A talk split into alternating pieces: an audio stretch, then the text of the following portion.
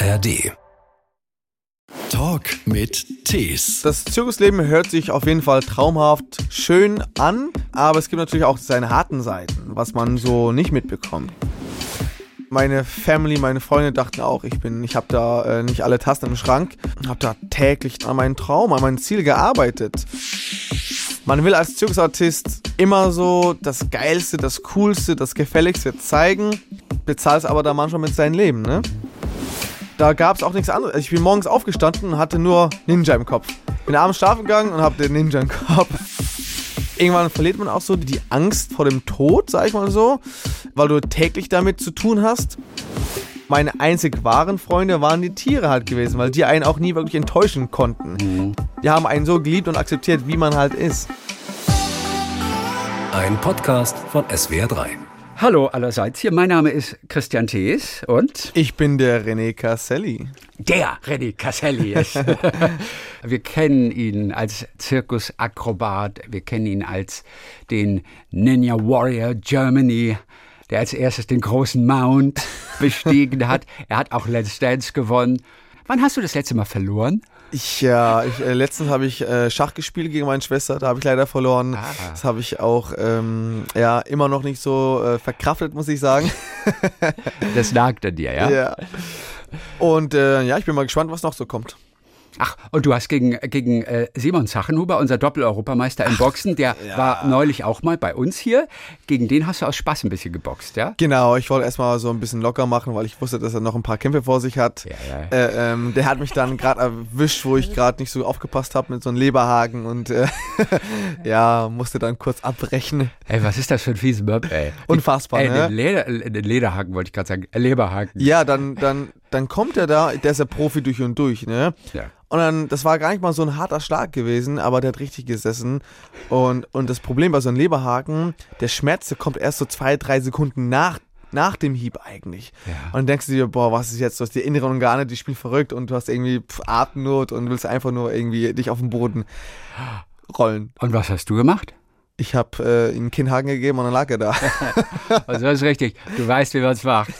So sehen Sieger aus. La, la, la, la, la. So sehen Sieger aus. La, René, der ein wirklich besonderes und auch wahnsinnig spannendes Leben geführt hat bis hierher. Und du bist 27 jetzt, oder? Sechs, hallo, 26. sechs, ich weiß, ich habe graue Haare, aber ich bin erstmal gerade mal 26. Aber die sind getönt dann. Ja, auf jeden Fall. Du hast wirklich graue Haare. Ich habe graue Haare tatsächlich. Wo kommt denn das her? Äh, Stress, ähm, Genetik, keine Ahnung. Ich, letztes Jahr, also Anfang des Jahres hatte ich noch nicht so graue Haare gehabt, aber nach der Let's Dance Show, Ja. da kamen die schon raus. Das war schon stressig gewesen. Okay, das war für dich auch eine neue Dimension Ja, ja an Stress. vor allem meine Partnerin Katrin Menzinger, die hat, boah, die hat gestresst. Äh, die hat schon das Maximale aus mich rausgeholt. Du bist als Zirkuskind auf die Welt gekommen. Siebte Generation oder Genau. vierte Generation? Siebte. Man liest alles. Ja, man liest alles. Vierte oder siebte Generation? Äh, Eure Familie, die Familie Casselli. Ja. Die Elefanten waren Die- quasi schon vor- vor, dir da. Ja, genau, die waren von mir da. Ja. Also ja, ich bin ähm, Zirkuskind, Artist in der siebten Generation, also sprich mein Vater, mein Großvater, Urgroßvater, die waren alle im Zirkus. Und, Und es war auch klar, dass du Zirkusartist werden würdest. Also, ja, auf jeden Fall. oder gibt, also, es, gibt es Zirkuskinder, die was anderes machen? ja, gibt es auch. Das gibt es auch. Man hat natürlich so die Wahl, was man will man machen, aber ich, ich sag mal so, wenn man als Kind im Zirkus, wenn man da so sein Leben hat, wenn man da seine Freunde hat, die Eltern machen auch Zirkus, du lernst viele verschiedene Sachen, du also mein, meine, meine ganze Kindheit war einfach so ein Spielplatz gewesen im Zirkus. Ich bin da auf ein, auf ein Zelt hochgeklettert, hab da mit die Fliegentrapez-Leute, die aus Brasilien kommen, da den Fliegentrapez mitgeschwungen. Der Jongleur, der aus Mexiko kam, hat mir ein bisschen Jong, äh, Jonglage beigebracht. Und hast du so von allen etwas gehabt. Und irgendwann war auch so der Moment gewesen, wo du dann selber einigermaßen was konntest und dann auch in der Show performt hast. Und wenn dann dieser Applaus kommt und, äh, und du einmal so dieses Sägespäengeruch in den Nasen hast, dann willst du auch nichts anderes mehr haben. Und dann war es von mir, es war auch ganz klar gewesen, dass ich das auch weiterführen äh, wollte. Es entspricht ja auch eigentlich dem Bewegungsdrang, den kleine Kinder haben. Der wird ja bedient, und zwar von morgens bis abends. Ne? Deswegen wundert es einen nicht, dass Kinder auch erst einmal auch selber Artisten werden und Akrobaten. Klar. Ich, also bei mir war es tatsächlich, witzige Geschichte, so gewesen, dass ich erst Fußballspieler äh, werden wollte. Ja, Ah, da, war, da war ich so fünf, sechs Jahre alt und ich war sehr fußballbegeistert und wollte da Fußballspieler werden. Ähm, konnte auch bis dahin, sag ich mal, keine Kunststücke. Meine Schwester, die ist fünf Jahre älter als ich, die konnte schon, sag ich mal, ihre Saltos, ihre Flickflacks, Handstände und Spagat. Die war sehr, sehr talentiert gewesen. Und dann waren wir mal draußen gewesen, in Schweden war das gewesen, da waren wir gerade im Zirkus. Und ähm, meine Schwester hat da einfach draußen auf die Wiese so ein paar Flickflacks gemacht und kamen ein paar Passanten und haben applaudiert und meinten, wow, super. Und haben mich gefragt, und was kannst du so? Und ich konnte da nichts und habe mich dann irgendwie so geschämt und Du Und- konntest gegen den Pfosten schießen. ich, ja, ich, ich konnte halt so akrobatisch konnte ich gar nichts. Und es war dann so der Moment gewesen, wo ich auch eifersüchtig war. ja. Und Mit mein- wie vielen Jahren? Wie, wie, wie Ähm, fünf, sechs Jahren so. Mhm. Mhm. Und dann war da so der Moment gewesen, wo ich dachte, okay, Papa, Mama, könnt ihr mir irgendwie so einen Flickflack beibringen, weil ich möchte auch so Applaus bekommen. Und dann haben sie mir innerhalb von ein paar Tagen so einen Flickflack beigebracht. Ich war auch, muss ich sagen, sehr talentiert. Ich habe auch schnell Sachen aufgenommen. da? Und dann habe ich dann draußen da mit meiner Schwester auch ein paar Sprünge gemacht. Dann kamen wieder Passanten, haben dann auch applaudiert- applaudiert. Und es war dann so ein Moment gewesen, wo du dachtest, ja, genau das will ich haben. Ich will immer mehr. Und dann habe ich auch selber auch andere Kunststücke beigebracht. Und dann äh, hat sich das von alleine so ergeben. Deine allererste Nummer in der Manege. Was war das? Da war, also, da habe ich nichts wirkliches Großes gemacht. Ich habe auf dem Pony geritten. Aber du durftest schon Sägespäne riechen Ich und, glaub- und Applaus in Empfang ja, nehmen. genau, genau. Ich habe auf dem Pony geritten, so zwei Runden und Ja. bin dann wieder rausgegangen. Also nichts Besonderes. Ja. Aber ich habe schon als kleines Kind äh, mitbekommen, wie, was es heißt, so vor Publikum zu performen. Das Lampenfieber, äh, Musik, Kostüme, Lichter, das habe ich schon seit klein auf äh, äh, mitbekommen. Und das hat mir auch so, sag ich mal, es hat mir alles erleichtert im Showbusiness, bei Ninja Warrior oder bei Let's Dance, weil ich das schon seit, Total. seit klein auf so hatte. Das heißt, da war auch kaum Nervosität? Vor Ah, Live-Sendung? Auf jeden Fall. Also ich sag immer, man, Nervosität ist wichtig, weil wenn du nicht nervös wärst, dann stimmt da was nicht, dann wärst du dir zu Mhm. gleichgültig. Also diese Nervosität zeigt mir, dass es mir doch wichtig ist. Okay. Siebte Generation. Akrobaten, Künstler, der Zirkus in der siebten Generation. Das heißt, auch für dich als Kind ein ständiges Herumziehen. Das liegt in der Sache des Zirkus. Und ich habe mich gefragt, dieses ständige Herumziehen einer Familie, äußert sich das irgendwann in der DNA? Verändert das etwas in der DNA? Du bist aufgewachsen natürlich in einem Wohnwagen. Wie lange kannst du heute an einem Ort bleiben, bevor es dich weiterzieht? Das ist eine sehr gute Frage. Das meine ich mit DNA. Ja, also ähm, ich, ich, mein ganzes Leben lang bin ich, äh, habe ich in einem Wohnwagen gewohnt. Wir waren jeden Tag oder jede Woche in eine andere Stadt, in ein anderes Land, quer durch Europa getourt. Und nun ist es so, dass ich seit drei Jahren mein erstes fest, festen Wohnsitz habe in Ungarn. Und anfangs halber war schon cool gewesen, weil das für mich neu war. So ein, in ein Haus zu wohnen, Ja. du gehst zum selben Bäcker und hast immer so, so, so deinen normalen Alltag irgendwie. Ja. Aber relativ schnell wurde es dann auch wieder langweilig, wo ich dann sagte, oh, ich habe schon wieder Lust, irgendwie mal wohin zu reisen, wohin zu fahren oder andere Shows zu machen. Irgendwann wird es tatsächlich langweilig und ich brauche halt dieses, dieses gewisse Etwas, dieses gewisse Rumreisen, Shows und neue Leute kennenlernen. Ich kann da nicht ganz still sitzen. Nee, das glaube ich. Das erzählen ja auch viele, die sonst immer, ja, die selten sesshaft gewesen sind, die immer weitergezogen sind. Es geht auch am Ende gar nicht. Also wenn du jetzt sechs Monate dort in Ungarn, ja, aber, äh, sechs Monate, du könntest nicht raus, nur zum Bäcker und meinetwegen auch mal shoppen. Du würdest wahnsinnig werden. Es geht eigentlich nicht mehr, ne? Nee, überhaupt nicht. Also ähm, kann ich mir auch gar nicht vorstellen. Es, also das Zirkusleben hört sich auf jeden Fall traumhaft schön an, würde ich sagen, aber es gibt natürlich auch seine harten Seiten, wa- was man so nicht mitbekommt. Ne? Ähm, mal hast du so deine Freunde kennengelernt und möchtest gerne halt länger und mehr Zeit mit denen verbringen, aber dann heißt es ja, äh, Zelte zusammenpacken, es geht weiter. Oder ich habe auch im Zirkus gelernt, was es heißt, hart zu arbeiten.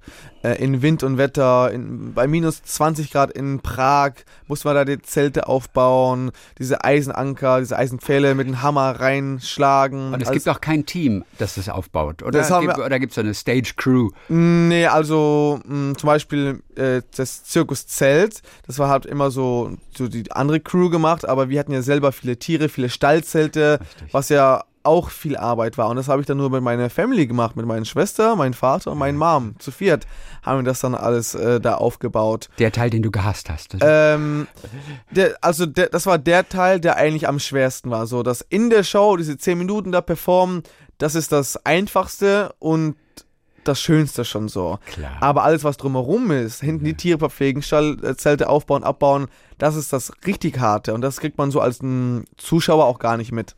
Wie viele Freunde hast du aus deiner Jugendzeit? Ist da irgendjemand geblieben, mit dem du Kontakt halten konntest? Ähm, nein, tatsächlich leider nicht. Also ich bin ja auch nicht wie die meisten Kinder in eine normalen Schule gegangen. Ich habe da einen, einen Privatlehrer bekommen, der dann auch quasi mit uns mit gereist ist. Der hat dann auch so ein Mobilheim gehabt und ist dann mit dem Zirkus und mit uns dann äh, ja. auch auf Reise gegangen. Und der war dann nur für meine Schwester und für mich zuständig gewesen. Ich habe da keine, keine Klassenkameraden gehabt und wir waren ja auch immer im Ausland gewesen, selten in Deutschland. Von daher habe ich eigentlich niemanden, den ich so seit, seit klein auf kenne. Was schade ist, aber rückblickend bin ich auch sehr, sehr froh und zufrieden, dass ich so eine Kindheit hatte. Also ich fand es super. Ja, ich habe mich gefragt, wie sehr braucht man diese Leute, mit denen man aufgewachsen ist? Heutzutage, du lernst viele Leute kennen, da haben sich Freundschaften entwickelt, alles gut als Erwachsener. Aber wie sehr braucht man diese Freundschaften, diese Menschen, die einen auch schon erlebt haben, als man klein war. Vielleicht gar nicht. Ich, weiß, ich weiß es nicht. Vielleicht genau. gar nicht. Also, desto älter ich werde, desto mehr weiß ich oder merke ich auch, dass man ähm, ja nur sehr, sehr wenige Freunde im Leben braucht. Eine Handvoll Freunde ist schon viel, wenn du da so deine vier, fünf hast. Ich sag mal so, ich selber habe so zwei richtig gute Freunde, wo ich auch immer Kontakt mit denen habe, ähm, wo ich genau weiß, ich kann mich auf den verlassen. Ich weiß genau, ich kann um 5 Uhr morgens anrufen und, äh, und die wären auch da, wenn ich, äh, wenn ich die brauche. Ja. Weil man schon, sag ich mal, viele Enttäuschungen auch miterlebt hat, wo man dachte, das wären Freunde, aber es sind dann keine Freunde. Aber ich glaube nicht, dass man wirklich Kollegen braucht, die man seit klein auf ja. kennt. Was sind das für Enttäuschungen, zum Beispiel, die du erlebt hast? Wir enttäuschen, ja, sind halt manchmal auch kleine Dinge, wo du dachtest, das wäre so dein Bro und und dann ähm, merkt man aber irgendwie mit der Zeit, dass sie dann einen eigentlich auch nur ausnutzen möchten. Das bekommt man sch schneller, äh, relativ schnell mit. Ich bin auch so einer, ich habe, glaube ich, eine relativ gute Menschenkenntnis.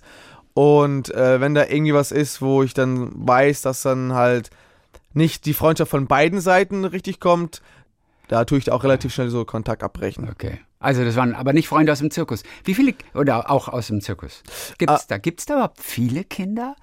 Also bist du mit anderen Kindern auch aufgewachsen? Ja, also schon, aber heutzutage ist es so, dass der Zirkus auch so langsam aussterbt, würde ich sagen. Ja. Also ich bin Generation 7, also Zirkus, also Fam Familien, also die das schon ewig gemacht haben. Und heutzutage ist es so, dass die meisten, äh, also die Kinder in meiner Generation, die wollen was anderes machen. Die wollen keinen Zirkus mehr machen. Ja. Die wollen keine Ahnung, was normales studieren, anderen Beruf haben. Und die Artisten, die man jetzt heutzutage so im Zirkus sieht, das sind eigentlich Kinder, die, sag ich mal, nicht aus dem Zirkus stammen, die jetzt in eine Zirkusschule gegangen sind, da irgendwie was beigebracht äh, bekommen haben und dann so, sagen wir mal, die erste Generation Zirkusartisten jetzt sind. Ähm, aber leider stirbt das so langsam aus.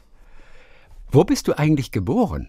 Ja, witzige Frage. Ich bin in äh, Hamburg geboren. Ach was. Naja, mein äh, gebürtiger Hamburger. Mein Vater auch. Ah. Aber wenn ich eine Woche später zur Welt gekommen wäre, dann wäre ich wahrscheinlich in boah, Düsseldorf oder so ja. geboren. Oder du wärst Schwede. Oder, ich, ja, oder so, ja, ja, kann alles sein. Deswegen ähm, war ich gerade zur richtigen Zeit am richtigen Ort. Ach, klasse. Denn der, der Geburtsname ist ja Kaselowski? Genau. Kaselowski.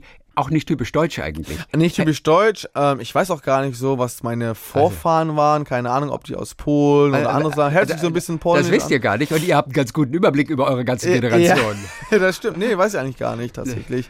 Aber würde ich gerne mal äh, so nachrecherchieren. Kann man bestimmt auch irgendwie.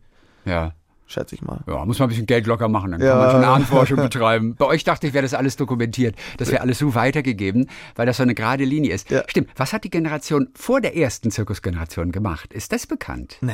Nee, überhaupt nicht. Weil wir gehen sieben Generationen ja. zurück. Was haben die davor gemacht? Boah, das würde mich mal auch interessieren. Hätte gedacht, das erzählt man sich. Auch. Das wird weitergetragen. Nee, leider nicht. Weißt nee. du denn- ich habe auch da irgendwie keinen so Gegenstand oder sowas, äh, wo ich genau weiß, ah, das, äh, das stammt von meinem Ur-Ur-Urgroßvater. Nee, man hat so schon so sein Wissen mitbekommen. Mein Vater hat so das Wissen über Tiere von seinem Vater bekommen, der wiederum von seinem Vater. Aber so irgendwie was, was man festhalten kann, so Ja. einen Gegenstand, auch leider nicht. Ja, sieben Generationen, das geht auch schon ganz schön weit zurück. Wo sind wir dann? Ja, so 200 oder 250 Jahre, schätze ich mal. Ne? 250 Jahre. Aber ja, weil man sagt ja, eine, Gener oder eine Generation 25 Jahre, so vier Stück sind dann 100 Jahre. Ja, ich schätze mal so um die 200, 250 Jahre. Das wäre schon interessant zu wissen, oder? Was die Vorfahren da gemacht haben. unfassbar. Wie die gelebt haben. Was die als Zirkus gemacht Was haben. sie, was was sie damals konnten. Was so, konnten man hat die? ja damals auch nicht so die, die Möglichkeit gehabt, irgendwie was Ordentliches zu lernen, so die Technik und so.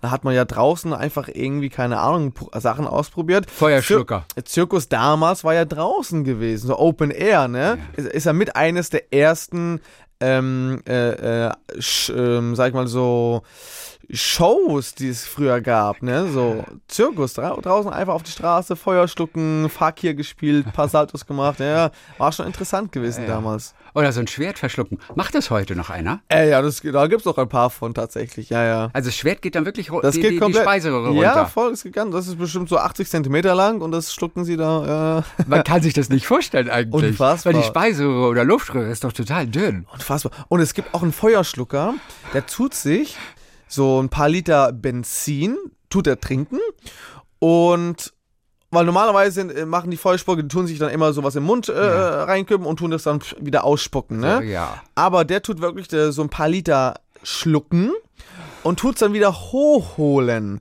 und tut's dann ja gegen, gegen die Feuerfackel, dann ist dann so eine riesen Flamme. Der muss aber nach seinem Auftritt 20 Liter Wasser trinken, um das alles auszuspülen. Aber das geht doch gar nicht. Man kann gar keine 20 Liter Wasser trinken. Ja, also er schon.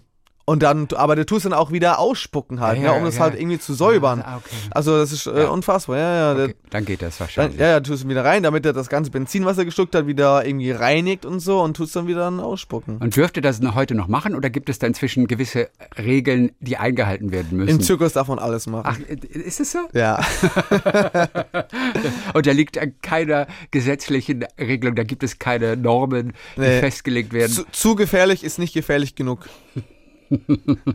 So ist das. Wie sah dein Reich eigentlich aus als aufwachsender Junge im Zirkus? Hattest du einen eigenen Wohnwagen? Hattest du eine eigene Kammer? Ja, ich hatte einen eigenen Wohn. Also erst war es so gewesen, dass, also meine Eltern hatten einen riesen Wohnwagen. Ja. Der war so 13 Meter lang und hatte auch so Pullouts gehabt. Also die meisten Leute denken natürlich, ah, okay, so die leben in Wohnwagen, äh, Zigeunermäßig und äh, äh, minderwertig. Aber nee, es gibt natürlich auch Wohnwegen, zum Beispiel eine Sauna haben, äh, Jacuzzi, äh, äh, Badezimmer, Schlafzimmer. So, so einen hatten meine Eltern tatsächlich gehabt, zwei Kinderzimmer. Wir haben dann gemeinsam als, als Family da gewohnt in so einem, was war das gewesen? Äh, 50 Quadratmeter äh, Wohnwagen oder sowas. Das Oh. ist richtig groß. Ja, war schon groß gewesen. 50. Dann hatte ich irgendwann so meinen Führerschein gehabt und durfte auch meinen eigenen Wohnwagen, dann meinen eigenen Camping ziehen. Okay. Und habe dann so mein eigenes kleines Reich auch gehabt, ja. also eigener kleiner Wohnwagen. Ja. Da waren noch die Poster von den Fußballstars dran. Äh, nee, da war der tatsächlich nicht mehr. Die hatte ich im Kinderzimmer gehabt. Im Kinderzimmer. Das heißt, wie war es eingerichtet? Was sind so ein paar typische Gegenstände, die du sofort mit deiner Kindheit als wandernder Zirkusjunge verbindest? Was ich verbinde, also Gegenstände mit, ich hatte viele Fotos so äh, ähm, von Auftritten, äh, die ich gemacht habe äh, in verschiedenen Shows.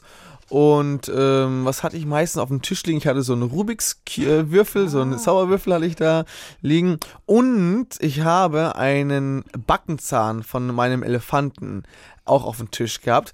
Das war eine witzige Geschichte. Ich bin ich bin an den Elefant vorbeigelaufen und der hat an, an so einen ähm, Ast geknabbert und auf einmal höre ich was runterfallen und hat sich irgendwie angehört wie so ein, keine Ahnung, so ein Stein oder sowas. Und dann gucke ich und sah ich da ein bisschen Blut dran und hatte so seinen eigenen Zahn, hatte er, äh, ähm, weil, weil die, die Elefanten, die verlieren ja immer ihre Backenzähne. Das nennt sich so Molan, so alle sieben Jahre äh, verlieren die so einen Backenzahn. Und zwar gerade zufällig gewesen, ich bin vorbeigelaufen und habe diesen Backenzahn runterfallen hören. Und hab den dann mit nach Hause genommen und hab den dann äh, ähm, immer auf den Tisch gehabt, so als Ja. Glücksbringer auch. Ja, die Familie macht auch keinen Zirkus mehr. Also die ganze Familie. Du, du bist als erstes ausgestiegen. Was war für dich der Grund? 2019 war, glaube ich, letzte Mal in der Manege. Also Genau. mit, mit der Familie. Jawohl. Warum eigentlich? Denn Ah. da gab es noch kein Corona, was ja vielen Zirkussen dann zu schaffen gemacht hat. Ich glaube, eurem Zirkus genauso. Ne? Ja, schon. Ähm, Aber du bist früher ausgestiegen. Ich bin früh ausgestiegen, weil ich irgendwann mal so auch aus meiner eigenen, also diese Zirkusblase äh, rausgehen äh, gehen wollte und irgendwie neue Sachen äh, erfahren wollte. Ich wollte, ich wusste, es gibt mehr als Zirkus in meinem Leben. Dann kam natürlich auch die Show Ninja Warrior, die ich über alles liebte. Stimmt, das war dann natürlich in der Zeit. schon. Genau, äh, Ninja Warrior habe ich schon äh, seit 2017 gemacht, aber das dann auch immer so parallel mit dem Zirkus, habe da nie wirklich Zeit gehabt, für Ninja Warrior zu trainieren und wollte dann irgendwann mal so komplett das Ding auch gewinnen und habe gesagt, jetzt will ich mal Auszeit nehmen vom Zirkus, ich will was anderes machen, ich will jetzt so mehr Fokus auf TV irgendwie äh, richten. Und ja, das war auch, glaube ich, für mich so die richtige Entscheidung gewesen. Die Ninja Warriors. Das sind, äh, wer es noch nicht gesehen hat, das sind richtig abenteuerliche Parcours. Da musst du dich irgendwo entlanghangeln, hochklettern, ich weiß nicht, Klimmzüge mit dem kleinen Finger und das nicht ohne Ende. Das sind schon wirklich spektakuläre Dinge. Wann hast du das zum allerersten Mal gesehen? Wer kam auf dich? Kam die auf dich zu oder hast du es irgendwo gesehen Ich, und ich wolltest hab's, es mal? ich Du. hab's gesehen, ja. Und hast, hast dich beworben gleich. Voll. Also die Show, die gibt es ja schon seit über, ich glaube, 25 Jahren, stammt aber aus Japan. Genau, da gibt es diese Da gibt's die Show. Als ich ein kleiner Junge war, habe ich das schon mal im Fernseher gesehen. Ah. Und dachte mir, oh geil, ja, da will ich auch irgendwann mal mitmachen. So, da war ich aber auch 7, 8 gewesen. Äh. Und dann irgendwann kam es nach Amerika und Amerika haben es natürlich groß aufgezogen, wie was halt in Amerika so üblich ist, haben es irgendwie so neu erfunden, dieses Ninja Warrior. Und dann kam es irgendwann mal nach Deutschland, 2016. Ich habe es dann das erste Mal im TV gesehen, ähm, die deutsche Version, und habe irgendwie auch zu mir gesagt, boah, das schaut so einfach aus, das, das schaffe ich doch mit links. Guck mal, die fallen da alle runter und äh, äh, haben da keine Power. Aber das will ich doch locker schaffen. Ich bin ein Zirkusartist, ich habe ein gutes äh, Körper, äh, Körpergefühl, Körperbeherrschung, Kraft habe ich auch. Da bewerbe ich mich mal für die nächste Staffel. Und ähm, wir waren aber gerade zu der Zeit, als ich mich beworben habe, in Paris, noch im Zirkus. Und ähm, ich hatte dann die Einladung tatsächlich bekommen für das Casting. Okay. Ich musste mich dann da vorstellen und dann halt so, die wollten sehen, wie fit ich bin. Ja. Aber wir hatten auch parallel, als ich das Casting hatte, äh, noch Shows in Paris.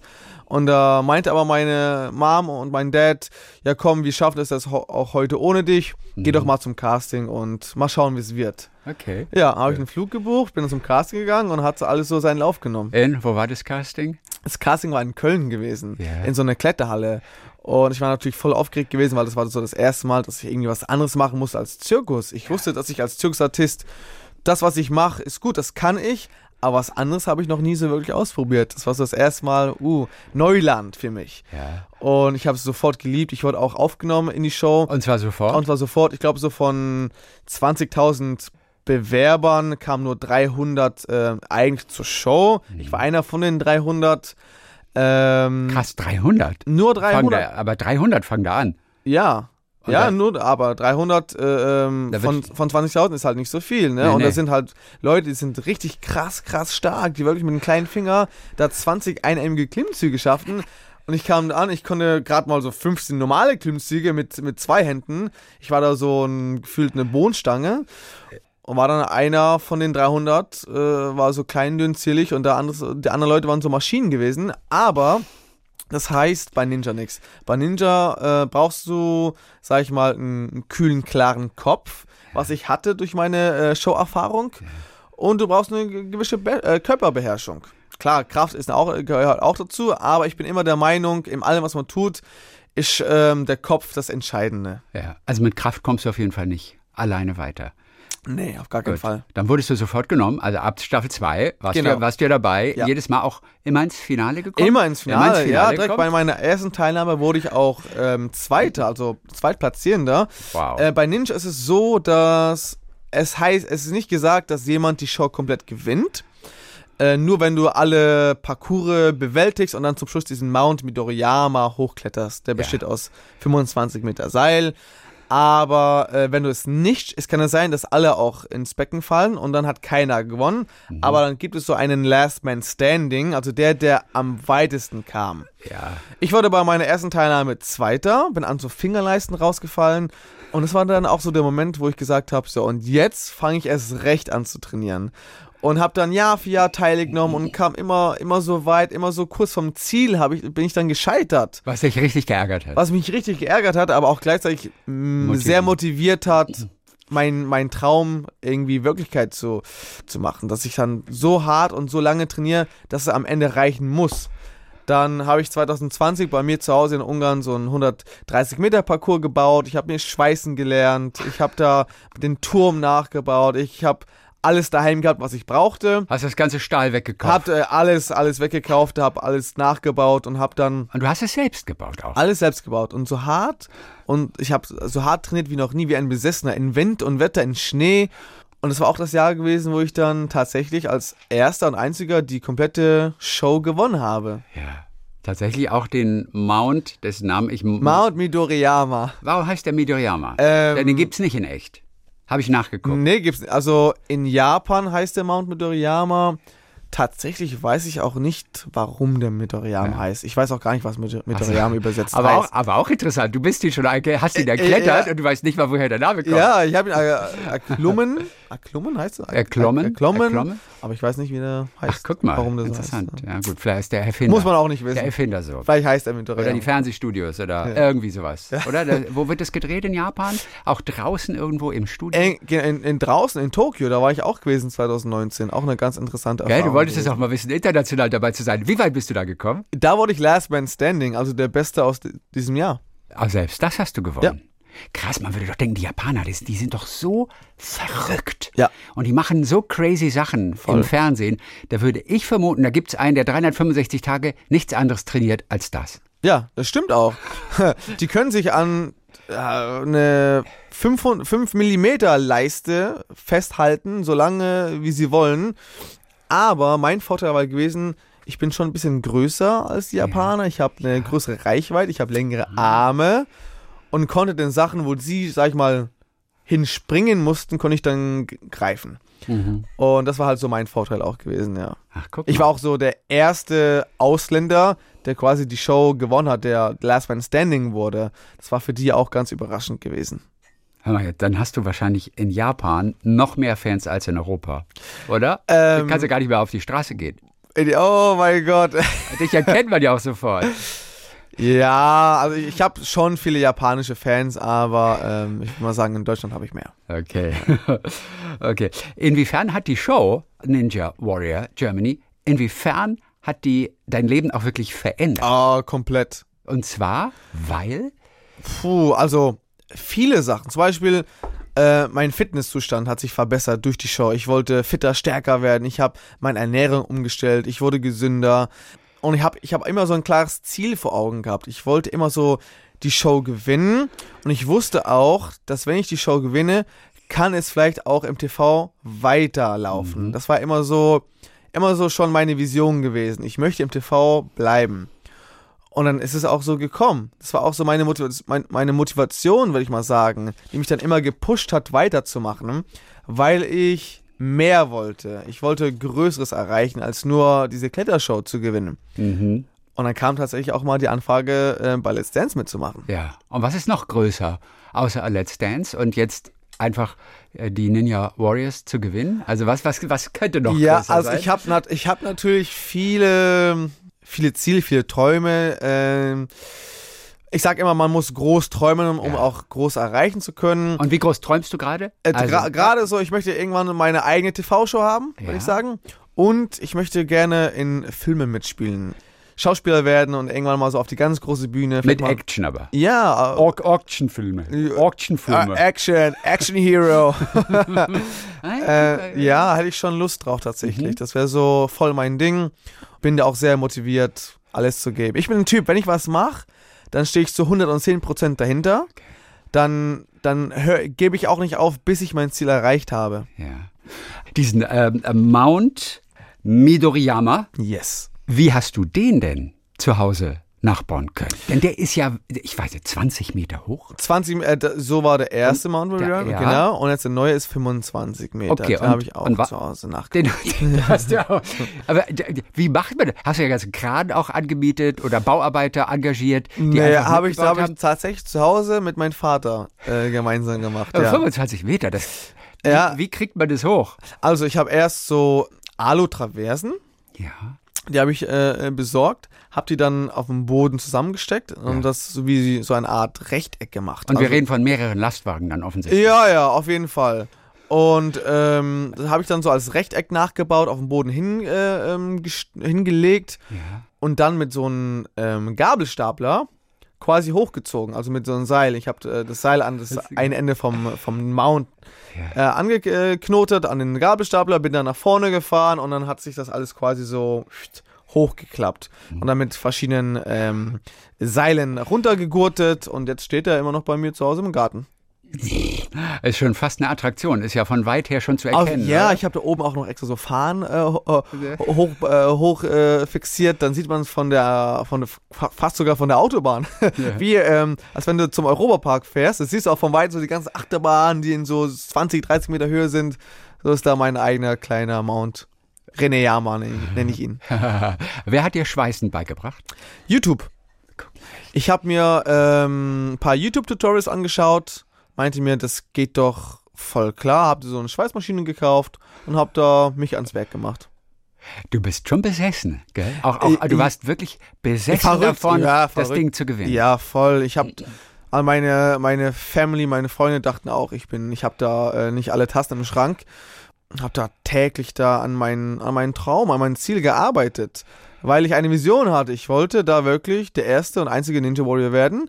Da gab es auch nichts anderes. Ich bin morgens aufgestanden und hatte nur Ninja im Kopf. Bin abends schlafen gegangen und habe den Ninja im Kopf. ich hatte eigentlich nur Ninja im Kopf.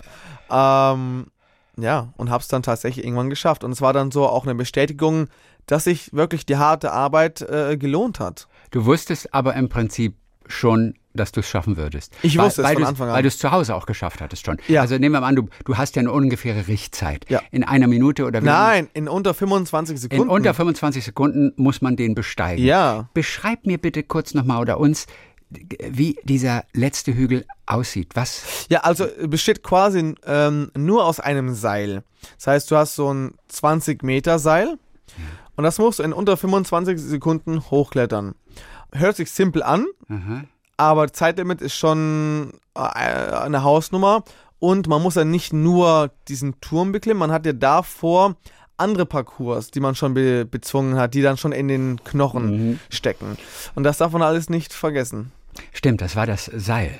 Genau. Ähm, Ich dachte nämlich gerade an die Himmelsleiter. Das ist auch so eine heftige Übung, Ja, wo Him- man wie mit Klimmzügen sich hoch arbeiten muss. Das ist gar nicht so leicht zu beschreiben. Oder man hat die Stange selber in der Hand und muss sie mit eigener Kraft, mit eigenem Schwung eine Etage höher äh, buxieren und sich dann wieder hochziehen und mit dem Schwung nochmal wieder 30 Zentimeter Genau. wieder höher in die nächste Stufe einrasten, einhaken.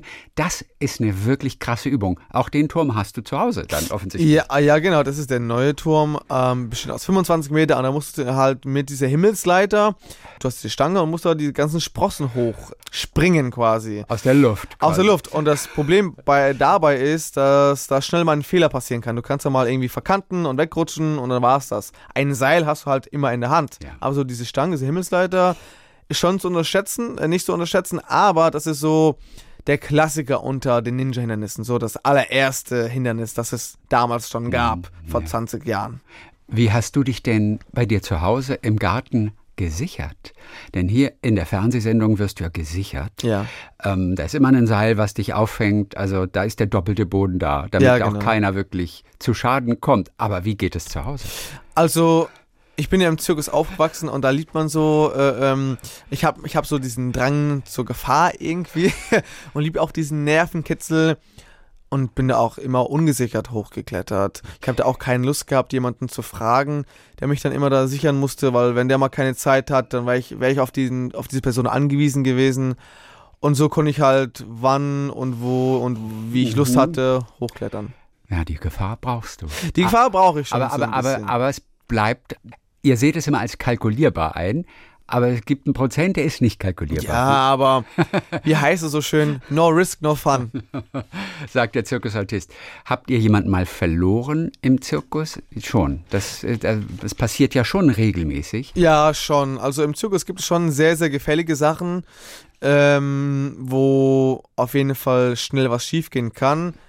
Ja, und das ist leider so. Ich meine, man will als Zirkusartist immer so das Geilste, das Coolste, das Gefälligste zeigen, bezahlt es aber da manchmal mit, seinen, äh, mit seinem Leben, ne? Ich sag mal, für, für jemand, der nicht aufgewachsen ist in diesem Umkreis, äh, klingt das natürlich ganz schön riskant und Ja. ganz schön heftig. Bei dir ist es aber, auch da muss man sagen, in der DNA drin. Ja. Es gehört dazu. Einfach. Das ist, wenn was passiert, sagen alle anderen, ja, war ja auch leichtfertig. I- Damit muss man auch leben. Ne? Ja, ja, ist so. Für die anderen, für die äh, Zuschauer, für die Normalos ist es halt unvorstellbar, dass man da Ja. ungesichert auf so ein Hochseil ähm, tanzt oder auf so ein Todesrad seine Saltos macht. Aber als Zirkusartist ist das so. Das ist normal. Man liebt die Gefahr. Man will immer so das Gefälligste zeigen. Ich habe auch selber früher sehr gefällige Sachen gemacht. Mit einem vierfachen Salto wurde da 10 Meter hoch in die Luft katapultiert. Irgendwann verliert man auch so die, äh, die Angst äh, vor dem Tod, sag ich mal so, weil du täglich damit zu tun hast. Du weißt aber auch vor de- oder man weiß vor dem Auftritt nie wirklich, wie es jetzt gleich ausgehen wird, weil es kann immer mal sein, dass irgendwie ein Scheinwerfer dich blendet oder dass du mal nicht einen guten Tag hast und dass du da irgendwie mal sehr schnell einen Fehler machen kannst. Aber du musst halt lernen, ähm, jeden Tag 100% fokussiert zu bleiben. Mhm. Und das habe ich da gelernt und es hat mich auch bei anderen Sachen viel, viel äh, oder sehr viel weitergebracht und geholfen, zum Beispiel meinen Fokus nie bei der Ninja Show oder bei Let's Dance zu verlieren, da immer on point abliefern zu können. Mit ein bisschen, an den Lampenfieber, ein bisschen, aber der Vorteil, du kanntest es immer. Ja. Deswegen, auch das hat dir da geholfen. Ja.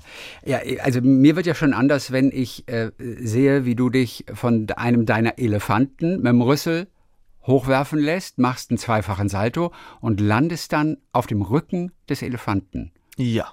Ohne Sicherung. Für dich natürlich ein Kinderspiel. Ja. Also mir stockt schon der Atem, weil ich denke, und dann ist das noch so eine relativ wackelige Fläche, auf der du landest. Ja Also gut, da ist ja so eine Matte. Ja, Ja. ich habe da schon so eine Matte draufgelegt, aber klar kann da auch einiges schief gehen. Aber ich sag mal so, meine Elefanten oder Elefanten generell sind ja so schlaue Wesen, unfassbar schlau. Und das ist ja auch so ein Teamwork, ist ja so ein Spiel zwischen Mensch und Tier. Das ist so das Schwere dabei, diese, diese Beziehung, dieses Vertrauen auch aufzubauen. Die Elefanten, die kennen mich seit ich ein Baby bin, seit, äh, seit meiner Geburt. Und sie erkennen dich auch wieder. Sie erkennen mich, sie, äh, sie kennen mich in- und auswendig. Wenn ich da mal irgendwie einen schlechten Tag habe oder wenn ich mal irgendwie stolper und hinfall, sind sie direkt vor Ort und kommen und wollen mich hochhelfen und so. Also sie sind sehr, sehr hilfsbereite und familiäre Tiere.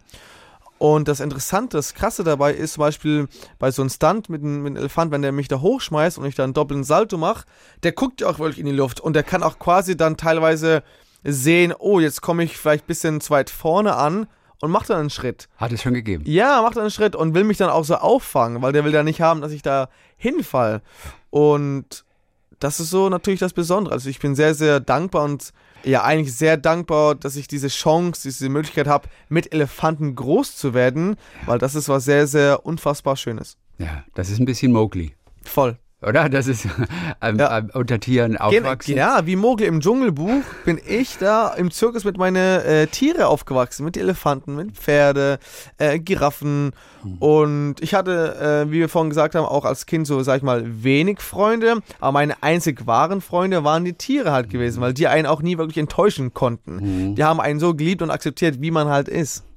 Viele werden jetzt denken, da werden doch Tiere jetzt einfach vermenschlicht. Tiere sind keine Menschen und wir behandeln sie aber manchmal so, fängt ja auch bei Hunden oder Ja, sowas ja. schon an. Was können Elefanten wirklich? Es heißt ja immer, sie sind viel intelligenter, als wir denken. Man ist da immer noch am Forschen, aber so ein paar Sachen hat man inzwischen herausgefunden. Also Elefanten ähm, heißt es ja, vergessen ja nie. Ja, genau. Was ist da, was, was ist da dran? Das stimmt tatsächlich. Ja, das stimmt. Äh, Da hat mal vor vielen, vielen Jahren ein Kind äh, wir waren damals noch ein Kind gewesen, wollte ein Elefant ein bisschen ketzern von uns und hatte so eine äh, Rü Moorrübe gehabt und wollte den Elefant füttern, aber hat es dann nicht in die Rüssel gesteckt und hat dann immer wieder weggezogen und hat es dann selber gegessen, die Rübe. Und es hat der Elefant dann nicht so gepasst. Und irgendwie so 20 Jahre später oder sowas, da war der schon dann ein erwachsener Mann und hat sich an die Person erinnert. Und als die Person da war, hat Elefant äh, schon mit den Ohren gewackelt und war äh, wütend gewesen auf die Person. Also konnte diese Person direkt identifizieren, was äh, verrückt war. Elefanten sind ja auch, ich glaube, mit Delfinen so die einzigen Tiere, die sich im Spiegel auch erkennen. Oder zum Beispiel, äh, wenn der Elefant äh, hatten sie mal einen Test gemacht, hat, glaube ich, jemand einen Elefant eine, eine Mütze oder irgendwas auf den Kopf draufgelegt und hat der Elefant tatsächlich im Spiegel sich angeschaut und hat dann mit dem Rüssel geguckt, hey, ja, was ist denn das hier oben auf dem Kopf? Mhm. Also, äh, wenn ein Elefant sprechen könnte, wäre es ein Mensch. Die Forscher sind sich, glaube ich, da zumindest einig, da ist irgendetwas. Aber warum erkennt der einen Menschen nach 20 Jahren wieder? Es ist nicht das Visuelle, aber, oder? Da sind die eigentlich nicht so stark, da, die Elefanten. Das weiß ich tatsächlich nicht. Aber beim Geruch, Geruch sind sie angeblich sehr, sehr stark. Also, man man sagt ja, dass Elefanten sehr gut riechen können, weil sie große Nase haben oder, oder sie können sehr gut hören, weil sie große Ohren haben. Mhm. Aber ich glaube, dass da andere Tiere sind, die, sag ich mal, die, sag ich mal, besser riechen können. Ja. Man sagt ja zum Beispiel, dass Elefanten, die können ja von, ich glaube, 10 oder 20 Kilometer Entfernung Sachen hören, aber das geht ja nicht über die Ohren, das geht über, über Schall, über deren okay. Fußsohle. Aha. Können sie diese Ultraschallwellen, die können sie dann auffangen. Ja. Und das ist auch sehr, sehr faszinierend. Also ich glaube, Elefanten ist äh, mit eines der faszinierenden Wesen, die wir hier auf unserer Erde haben. Ja, ich weiß, von der ähm, Universität in Texas haben sie mal rausgefunden, dass Elefanten das Gewitter schon aufspüren. Stell dir mal vor. Irgendwie 20 oder noch weiter Kilometer entfernt, die ja. spüren das Gewitter und setzen sich dann alle gleichzeitig, also unabhängige Gruppen voneinander in Bewegung. Also das hat man damals mhm. auch rausgefunden. Das wie auch immer. Aber man weiß nicht, wie sie es machen. Aber das, eventuell ja, über, den, über, den, Boden oder sie hören Frequenzen, die wir nicht hören. Auch das kann auch das sein. ist möglich. Es gibt auch manchmal Sachen, die muss man nicht wissen. Bist du mal mit einem deiner Elefanten durch einen Porzellanladen gelaufen? Einfach nur so auch als Gag, als Nummer, ich weiß nicht. Ja. Für, für, ey, für Instagram wäre das eine mega Geschichte. Ey, oh boy, das hast mich gerade auf eine, auf eine Videoidee gebracht, tatsächlich. Ja, ja, oder? Ja, geil. Nee, bin ich tatsächlich noch nie. Wie, wie wäre das denn dann? Also eine Katze, die lässt man ohne Probleme durch den Porzellanladen laufen. Aber wie wäre das bei einem Elefanten? Also man denkt ja halt, weil Elefanten so groß sind, unbeweglich, dass die halt sehr, sehr tollpatschig auch sind. Ja. Aber nee, Elefanten sind eigentlich sehr feinfühlig auch. Ja. Also ich bin mir da zu 100% sicher, wenn ich da mit meinem Elefant durch so einen Porzellanladen laufen würde, dass der da nichts umkippen würde. Ähm, mir ist auch ein paar Mal schon der Elefant auf den Fuß getreten. Und dann sagen die meisten Menschen, boah, hast du noch äh, alle zehn äh, dran und so? Sag ich, ja, eigentlich ist es so, dass wenn ein Pferd drauf tretet mit seinen harten Hufeisen, dass es mehr weh tut, als wenn ein Elefant drauf tretet. Weil der so eine feine, ähm, weiche Sohle hat, okay. spürt der auch Sachen. Mhm. Und wenn er da auf meinen Fuß drauf tretet, geht er nicht mit seinem vollen Gewicht drauf, der tretet dann sofort wieder weg, weil er genau mhm. weiß, oh, da war ja was mhm. gewesen. Euren Zirkus gibt es nicht mehr. Nee. Du hast dir einen Traum erfüllt und deinen eigenen, ja, dein eigenes Seniorenheim für hm. ausgediente Elefanten und andere Zirkustiere hast du dir gebaut auch mit dem Preisgeld ne, von Ninja, ja. Ninja Warrior Germany in genau. Ungarn. Das genau. Ganze, das ist ein eigener kleiner Park, der auch öffentlich zugänglich ist. Da sind alle Elefanten wahrscheinlich von, von, von euch aus dem Zirkus da noch. Die, genau. Die, die noch leben. Ja, ne? genau. Und ähm, ich möchte auch gerne weiterhin, sag ich mal, Tiere, die in Rente gehen möchten, die zu alt sind oder die nicht mehr im Zirkus arbeiten können, die sind dann bei mir auch herzlich willkommen und die möchte ich dann gerne auch da aufnehmen, mhm. dass sie dann ähm, ja ihre letzten Jahre noch mit ihr andere Artgenossen verbringen können, weil Elefanten im Zirkus ist halt heutzutage so ein Thema, will keiner mehr sehen, sie sind halt aus der Zeit gefallen. Ja. Aber was halt tun mit die Elefanten? Die gibt es nun mal halt. Du kannst nicht einfach in die Ecke äh, stellen und und nicht mehr beschäftigen. Ein Elefant braucht Beschäftigung. Gerade Zirkustiere, die mit Menschen groß geworden sind. Mhm. Und An einen Zoo verkaufen wäre keine Option. Wäre keine Option, weil äh, ähm, da haben die auch sehr wenig Kontakt so mit den Menschen und, und Zirkustiere, die brauchen sehr viel Beschäftigung. Mhm. da biete ich die da so eine Heimat und bin dann auch sehr, sehr dankbar äh, für jedes neues Zirkustier, was ich da auffangen kann. Wie schwer ist es deiner Familie denn gefallen, den Zirkus aufzugeben? Ah, sehr, sehr schwer. Das kam dann vor allem wegen Corona, aber auch vermutlich, weil die äußeren Bedingungen für Zirkus heute wahnsinnig Genau. schwer geworden sind. A, kommen immer weniger Leute vermutlich. Auch ist nicht mehr so das Entertainment, das manchmal so Ja, State so. of the Art ist. Mhm. Diese tierschutzrechtlichen Aspekte wiegen heute wesentlich schwerer. Ihr habt auch mit, mit Protestierern täglich wahrscheinlich zu tun gehabt, die protestiert haben gegen Akrobatik ja, mit schon, Elefanten schon, und so weiter. Wie habt ihr das gesehen? Habt ihr gedacht, das sind alles Idioten? N- Inwiefern nee, konntet also- ihr das aber auch nachvollziehen? Voll. Also ich sag mal so, ich, meine Family, wir sind auch Tierschützer. Wir möchten es natürlich auch haben, dass es die Tiere gut geht. Unsere Tiere sind Priorität Nummer eins. Bevor wir ähm, äh, morgens frühstücken, schauen wir erst nach den, nach den Elefanten, ob es denen gut geht, ob sie alles haben, was sie brauchen, ob sie gesund und munter sind. Und wenn sie alles haben, dann gehen wir erst frühstücken. Äh, das war immer so gewesen, weil die Tiere wirklich unsere Familienmitglieder sind.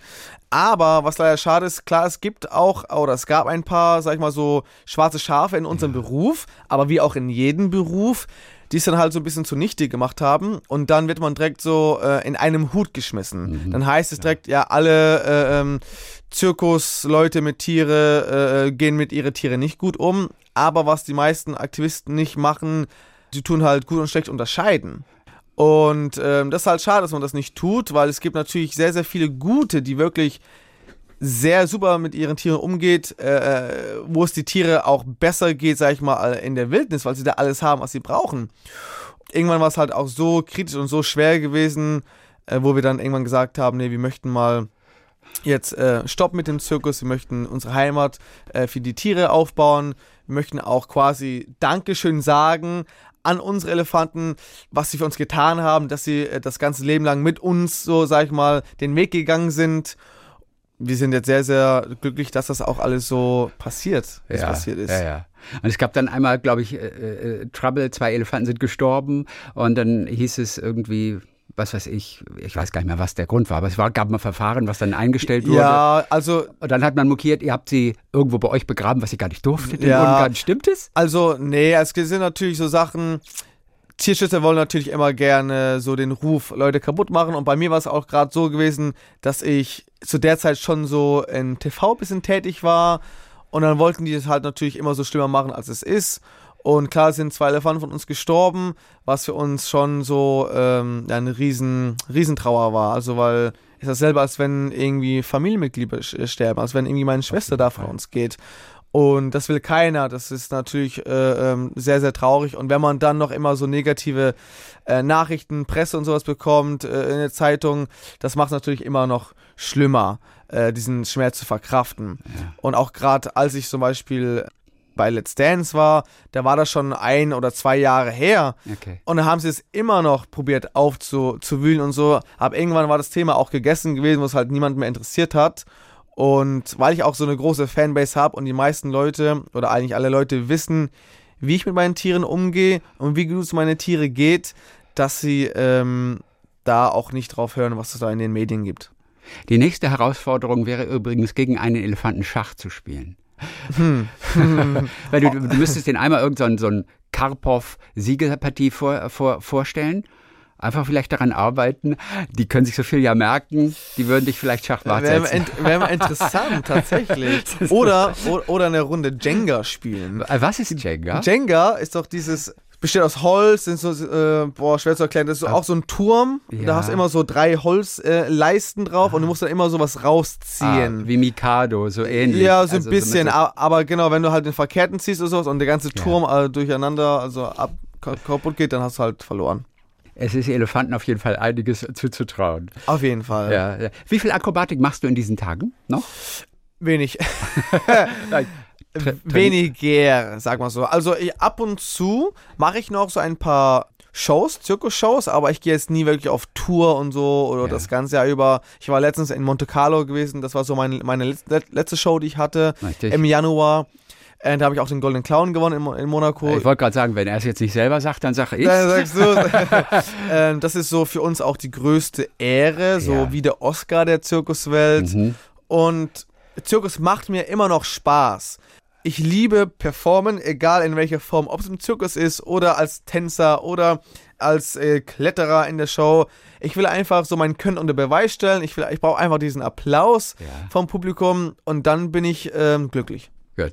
Das heißt, du bist ja schon noch aktiv auch in einem Zirkus, nicht mehr mit der Familie, klar, gibt's nicht mehr, aber du wirst immer noch als Künstler engagiert bei anderen Zirkussen. Genau. Im Dezember in Heilbronn, bei dem auch wirklich sehr bekannten Weihnachtszirkus, bist du auch dabei. Wirst du da die Nummer machen, mit der du den, äh, den Goldenen Clown gewonnen ja, hast? natürlich. Ich Und der, das ist eine heftige Nummer, oder? ja, schon. Okay, weil das ist mit Vierfachsalto, was ist da alles dabei? Nee, nee, nee. Ähm, mit der, also das sind äh, Pferde. Äh, Ich bin quasi auf dem Pferderücken. Die Pferde, also du kannst dir vorstellen, dass äh, die Manege ist ja rund. Die Pferde laufen dann immer so äh, im Kreis. Ich bin oben mit äh, zwei Partnerinnen und äh, schmeiße so ein bisschen durch die Gegend. Ich äh, balanciere die auf meinen Kopf, ähm, wirbel die da so ein bisschen durch die Gegend, mache da so ein paar crazy Stunts und mache dann am Ende auch noch einen doppelten Salto auf dem Pferderücken. Quasi tut das Pferd, habe ich ihn gelernt, es bockt. Äh, wirklich äh, mit ausschlagen und ich nutze halt diesen Bock-Effekt, diesen Moment aus. Ist ja wie so ein Schleuderbrett quasi und springe dann im richtigen Moment ab und mache dann einen doppelten Salto und lande dann wieder auf ja, seinen Rücken. Beschweren sich da auch Tierschützer wieder, ein Pferd dazu zu bringen, dass es bockt? Nö, eigentlich überhaupt nicht, weil ähm, Pferdesport ist ja heutzutage sehr auch angesehen. Es gibt auch Olympische Spiele äh, mit Springreiten und Dressurreiten und und und. Nö, also da hat sich bis jetzt noch keiner äh, Okay. beschwert tatsächlich. Die Nummer dann also auch in Heilbronn. Genau, die werden wir im Heilbronn ähm, äh, aufführen. Ich glaube, ich bin vom 18. Dezember bis zum 7. Januar da täglich zu sehen. Und da freue ich mich auch wirklich, wirklich wieder drauf. Ja. Dann lass uns doch ganz kurz nochmal schauen, wie eine solche Nummer entwickelt wird. Wie fängt sie an? Wie aufwendig ist es, diese Nummer einzustudieren und wann ist sie fertig? Welche Nummer bietet sich da mal an? Nehmen wir diese letzte oder ist es eine andere, die du in der Vergangenheit irgendwo mal gemacht hast?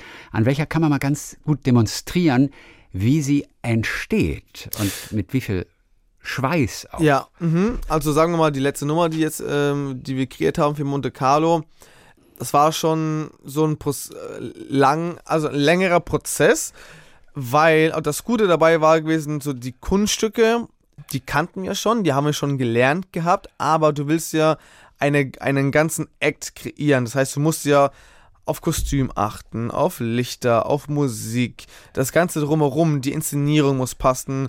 Das nützt ja nicht, wenn du einfach nur reinkommst und du dein Salto machst und dann da steif wie ein Stock stehst und dann wieder rausgehst. Das ist ja auch nicht äh, Sinn der Sache. Und da haben wir uns schon Gedanken gemacht. Also wir haben ja uns mit einem Team zusammengesessen, wegen Kostüme, haben da äh, verschiedene Designs und Pläne gemacht, bis wir dann das richtige Kostüm äh, gefunden haben, was uns ge äh, gepasst hat, hat ja auch über drei Monate gedauert. Und dann musste das erstmal speziell angefertigt werden, was dann noch wieder ein paar Monate gedauert hat. Und dann bis zur Musik. Also es war schon sehr, sehr aufwendig gewesen. Und dann muss aber auch noch das alles zusammengesetzt werden. Dann willst du auch noch so eine Choreo haben. Ich habe dann äh, von meiner Tanzpartnerin eine Choreo äh, gelernt bekommen, die wir dann zu dritt, also, also Ja. unser Eck besteht aus drei Personen, haben wir dann hineingebracht, weil ich ein bisschen was Neues zeigen wollte. Ich wollte nicht nur dieses typische Zirkus zeigen, ich wollte so ein bisschen das, was ich auch gelernt habe außerhalb des Zirkus integrieren, also meine Tanzwelt in dem Zirkus äh, zu, äh, zu verschmelzen, was uns dann auch gelungen ist und was auch sehr, sehr gut angekommen ist tatsächlich. Okay. Also ich habe so alles äh, in einem Show-Act benutzt, was ich in den vergangenen Jahren gelernt habe. Auch von den Ninja Warriors. Auch von den Ninja Warriors. Auch Elemente da drin. Ah, nee, Ele Elemente jetzt von den Ninja Warriors nicht so, aber ich habe natürlich auch die Kraft, die ich von Ninja Warriors äh, mir angeeignet habe, konnte ich natürlich auch umsetzen und es dann in der Performance benutzen. Okay. Also alles, was ich außerhalb des Zirkus gelernt habe, hat mich auch hat mir auch weitergeholfen, das in die Show zu präsentieren. Oder das Let's Dance, was, was hast du an Tanz integrieren können in die Nummer?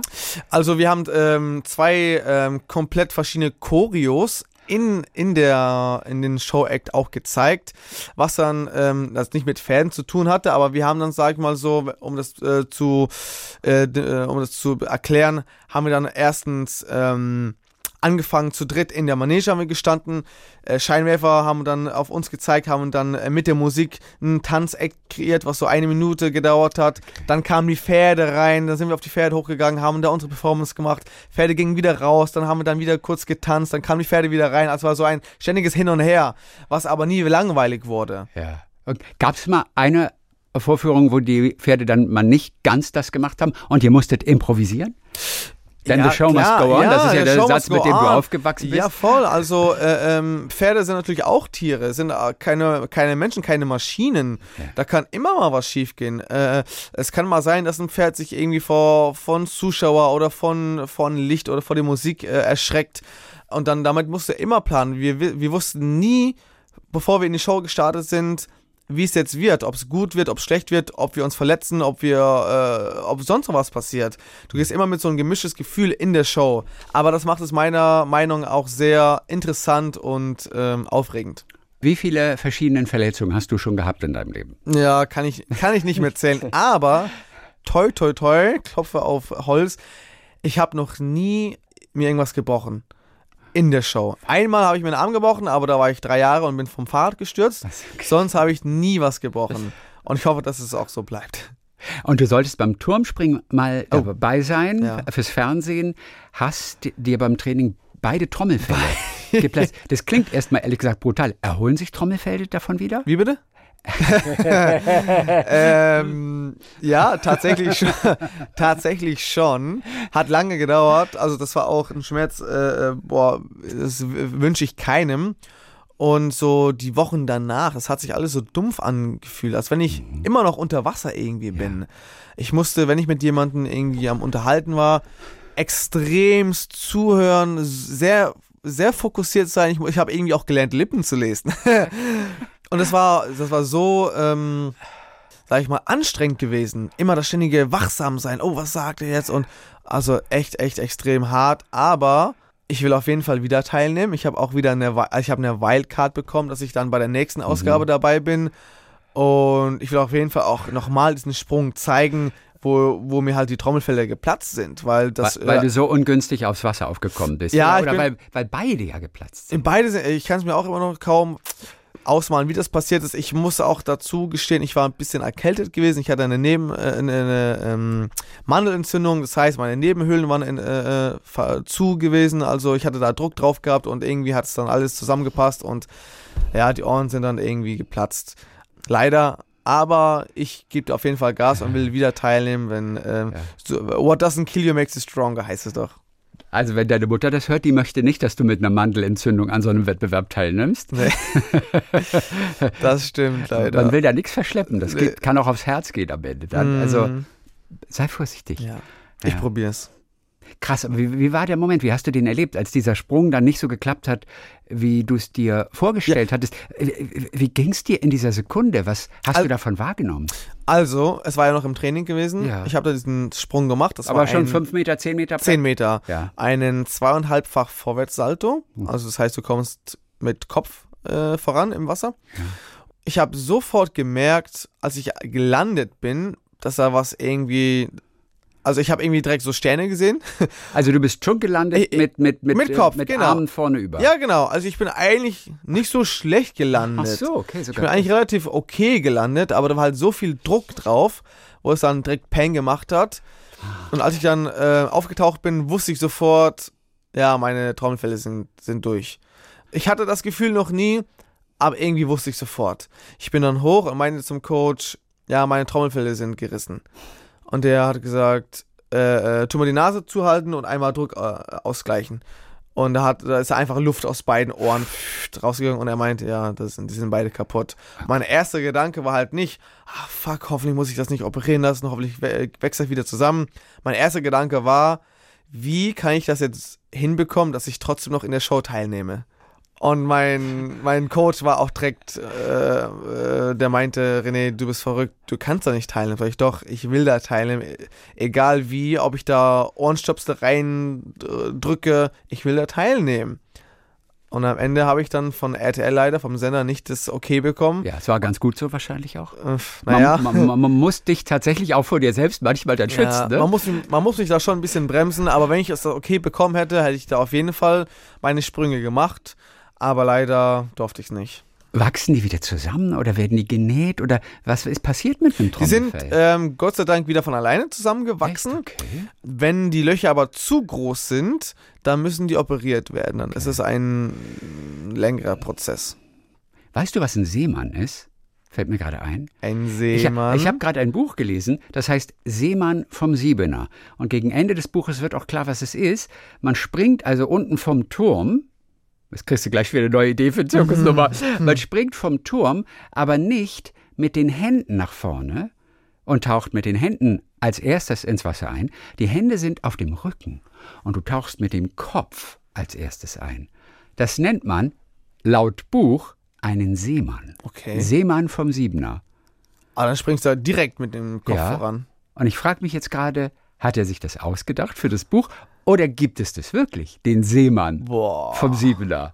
Ah, Da, da bin ich gerade überfordert. Das weiß ich gar nicht tatsächlich. aber jetzt rattert schon in deinem Kopf, ja, oder? Ja.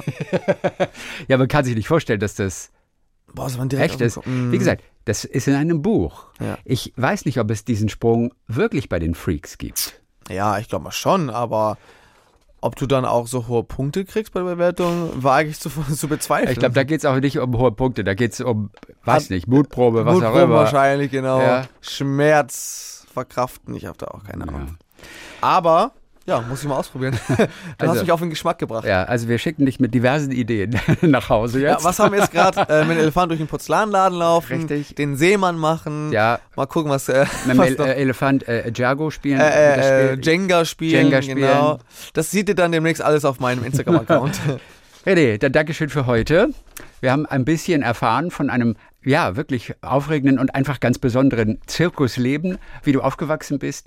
Bisschen hinter die Kulissen von Let's Dance geschaut, obwohl relativ wenig eigentlich, oder? Mm, Das ja. war, aber es war richtig anstrengend auch. Wirklich. Let's Dance war schon eine andere Hausnummer gewesen. Also wir haben da teilweise auch, ohne zu lügen, 17 Stunden am Tag trainiert. Ach, guck mal, beim Simon Zachenhuber waren es nur elf Stunden. Deswegen ist der auch nur Vierter geworden. Mm. Deswegen ist er nur Vierter geworden, genau. Ich muss auch dazu sagen, ich hatte die richtige Tanzpartnerin, Katrin Menzinger, die mit mir auch den ganzen Weg gehen wollte. Wir hatten beide dasselbe Ziel und haben dann äh, ab 9 Uhr morgens angefangen zu trainieren und dann bis nach Mitternacht, bis um 2 Uhr morgens haben wir dann trainiert. Äh, ich habe quasi nur das, das Tanzstudio gesehen und das Studio, wo ich performt habe dann im, Fer im Fernsehstudio und mein Hotelzimmer. Sonst habe ich gar nichts gesehen. Und es das hat trotzdem Spaß gebracht. es hat trotzdem Spaß.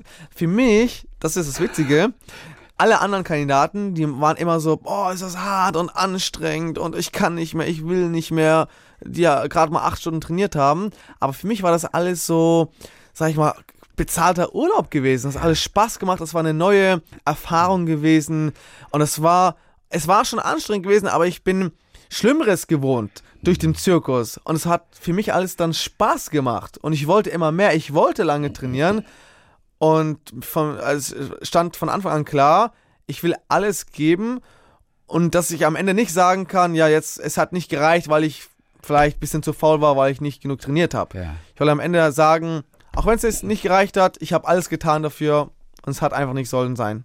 Wann gab es trotzdem mal einen Tiefpunkt? Auch während dieser ganzen, was weiß ich, 14 Wochen oder wie lange wart ihr? Ja, bei 13, Let's 14 Dance. Wochen sowas. Genau. Wann gab es denn aber auch bei dir mal einen Tiefpunkt? Das kann ja nicht alles immer nur toll gewesen sein, 18 Stunden am Tag.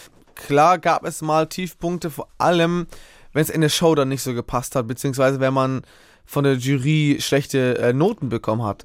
Denn man reißt sich da die ganze Woche seinen Arsch auf und will dann natürlich diese 30 Punkte kassieren.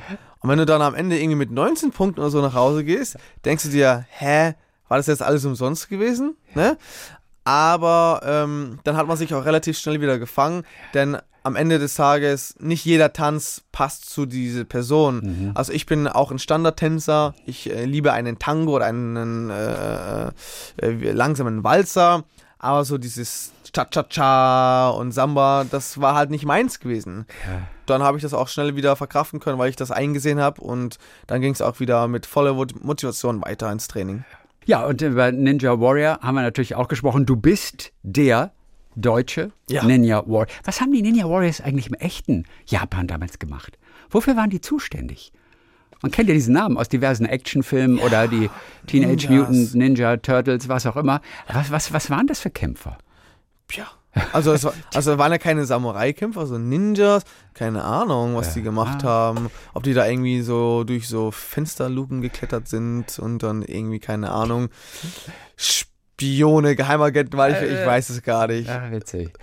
Du bist auf jeden Fall Ninja Warrior Germany. Yes. Als einziger bisher. Als einziger. Der es wirklich am Seil hochgeschafft hat. genau, der erste, der einzige und ich hoffe, das bleibt auch so. Aber nächste Staffel ist schon abgedreht? Nächste Staffel ist abgedreht. Ja, Okay. da darf ich natürlich auch nicht verraten, wie es ausging. Ja. Aber das Ganze kann man dann im Herbst ähm, Oh, erst im im Fernsehen sehen, genau. Okay. Dann sagen wir ganz herzlichen Dank. Es geht für dich auch wieder zurück nach Budapest, zu, in, in dein Seniorenheim. für die Elefanten und die ausgedienten Zirkustiere. Magst du eigentlich Ungarn? Also ist das ein nettes Ambiente? Wir sind ja politisch gerade. Ja. Ist das ja alles ein bisschen schwierig in diesem Land? Ja, genau. Was da gerade passiert. Du wohnst jetzt da. Es ist dein Zuhause. Ja. Was kriegst du davon? Ich krieg äh, relativ wenig mit, muss ich sagen. Zum Glück auch, weil ich bin da sehr, ich bin relativ außerhalb. Mhm. Ich wohne auch ein bisschen weit weg von der Stadt, habe keine Nachbarn drumherum. Ich habe da ein, ähm, ein Feld von 180.000 Quadratmeter, wo ich da mit meiner Familie und meine Tiere wohne. Und ich sehe da auch fast niemanden außerhalb meine Familie und meine Tiere. und den Bäcker. Und den Bäcker, genau. ähm, ja, wir sind da sehr, sehr für uns, sag ich mal so. Das ist auch da so die einzige Zeit, wo ich so meine Energie wieder tanken kann, wenn ich dann mal von TV-Produktionen wiederkomme, wo ich da einfach so unter, unter mich sein kann, mit meinen Tieren, mit meiner Family, die Natur genießen kann und das finde ich schön. Und außerdem bist du ja sowieso nie lange da, weil du dann wieder weg musst. Da muss ich wieder weg. Weißt du, genau. als, als Zirkuskind wenn, wenn ist es in dir die, drin. Ja, wenn einmal die Batterie voll ist, dann muss ich da wieder weg. Bei der Aufzeichnung für die Ninja Warriors wirst du auch mal überrascht mit einem neuen Gerät, eine neue Art von Parcours. Hindernis. genau. Hindernis, das du so vorher noch nicht kanntest Ja. und auch nicht aufbauen konntest? Ja. Schon. Ja, immer, jeden, äh, Jedes je- jedes Mal, genau. ja, ja. Man weiß nie, Also du kriegst es nicht vorher gesagt. nee, man kann es ja auch gar nicht testen. Man hat ja nur einen Versuch. Das ist ja das Undankbare dabei. Und wenn dir mal irgendwie die Brille im Parcours reinfällt, bist du auch raus. Das heißt, ein Fehler und das war's. Dann kannst du ein Jahr äh, warten, bis du deine neue Chance bekommst. Aber die Himmelsleiter, die, die ist immer mit dabei. Himmelsleiter ist immer mit dabei, Ja, genau. Die gehört, das ist ein Klassiker. Ja. Dann, äh, ja, sagen wir toi toi toi für das bereits abgedrehte. ja, vielleicht sieht man dich ja dann mal nächstes Jahr im Parcours. Ja. Wer weiß. Himmelsleiter äh, kann ich dir auf jeden Fall beibringen. Wenn ich trainieren darf bei dir in Ungarn an, an deinen Geräten. Weil, weil ich habe den Platz nicht, um mir das alles selbst zusammenzuschweißen. toi, toi, toi äh, für alle Projekte und natürlich für die Fernsehshow Dankeschön. am Ende. Ja. Und was war vor der Fernsehshow? Ähm, was war da? Film, äh, äh, Filmkarriere. Action. Ja, Mit, äh, mit, mit, mit dem Arnie, äh, Action-Movie. Du Arnie, wir, wir haben ja für Action-Movie haben wir noch einen, der, der ist jung. Äh, Und also der, und der hat viele am Follower. Das könnte dir helfen. Oh. Das könnte dir helfen. Also sag niemals nie, ne? René Casselli. Dankeschön für heute. Ich danke. Mit Tees.